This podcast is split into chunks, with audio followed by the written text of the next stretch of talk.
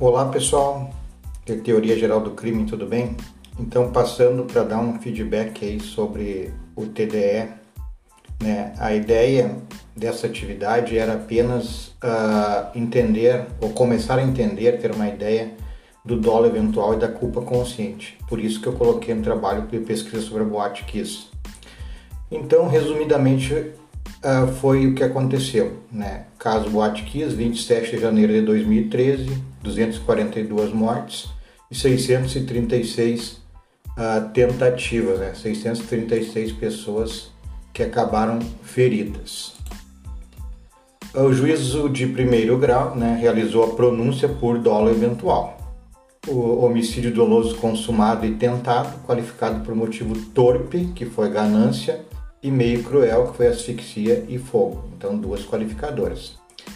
Em 2016, né, houve recurso ao TJRS, uh, ah, onde foi mantida a decisão de pronúncia do juiz de Santa Maria, porém houve um voto divergente, né, foi 2 a 1 um resultado, mantendo dólar eventual, e propiciou os embargos infringentes. Neste voto, o desembargador gaúcho, que divergiu, afirmou que a KIS funcionava com algumas pendências, mas sem obstáculo das autoridades encarregadas da fiscalização. Ou seja, ela tinha pendências, ele reconhece, mas não havia, não havia fiscalização pelas autoridades. Ah, ele considerou ainda que o show pirotécnico já havia sido feito anteriormente, sem qualquer incidente. Então, em virtude disso, ele afasta o dólar eventual, 2 a 1, e aí propiciou os embargos infringentes. No julgamento dos embargos infringentes, houve empate em 4 a 4 no TJRS e a decisão foi então em favor do réu, excluindo o dolo eventual e indo então para a culpa consciente. Com recurso especial ao STJ, a decisão foi manter a declaração de pronúncia do primeiro grau, sob os seguintes argumentos. Então chega no STJ e a decisão foi manter a pronúncia do juiz de Santa Maria, lá de primeiro grau, né, a pronúncia ao júri. Os argumentos foram estes. Ah, foram indicados na pronúncia diversos indícios de autoria delitiva dos acusados em crimes contra a vida. Né? Como aí o juiz citou documentos, perícias, depoimentos que apontam indícios de autoria.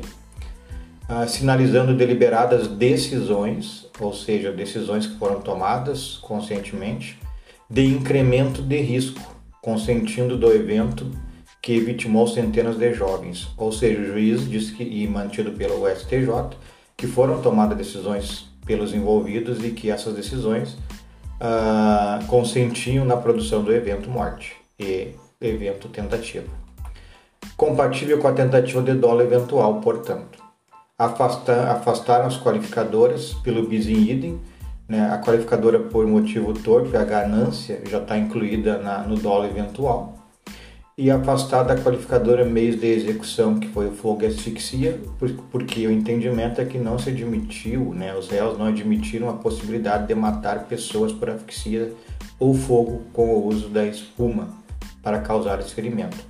Ah, restou confirmada a tese de presença de indícios da existência do dolo eventual a ser analisada pelo tribunal do júri. Quais são esses indícios de dolo eventual? Os réus assumiram o risco do resultado morte dos presentes na boate Kiss. Por quê?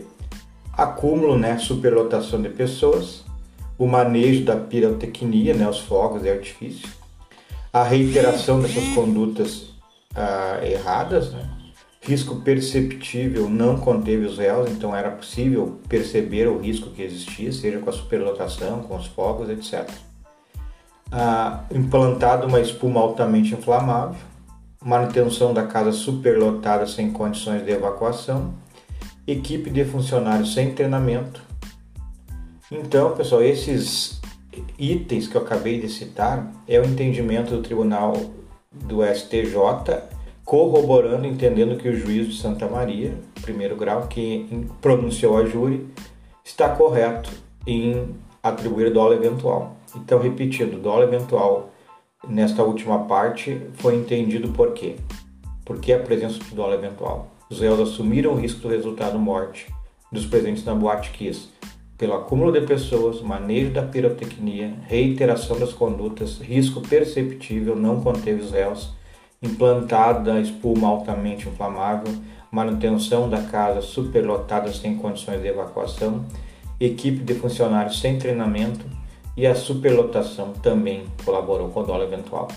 Então o, uh, o, foi entendido né, o dólar eventual que os EOS sabiam do risco e assumiram esse risco, não se importaram é, que pudesse acontecer alguma tragédia.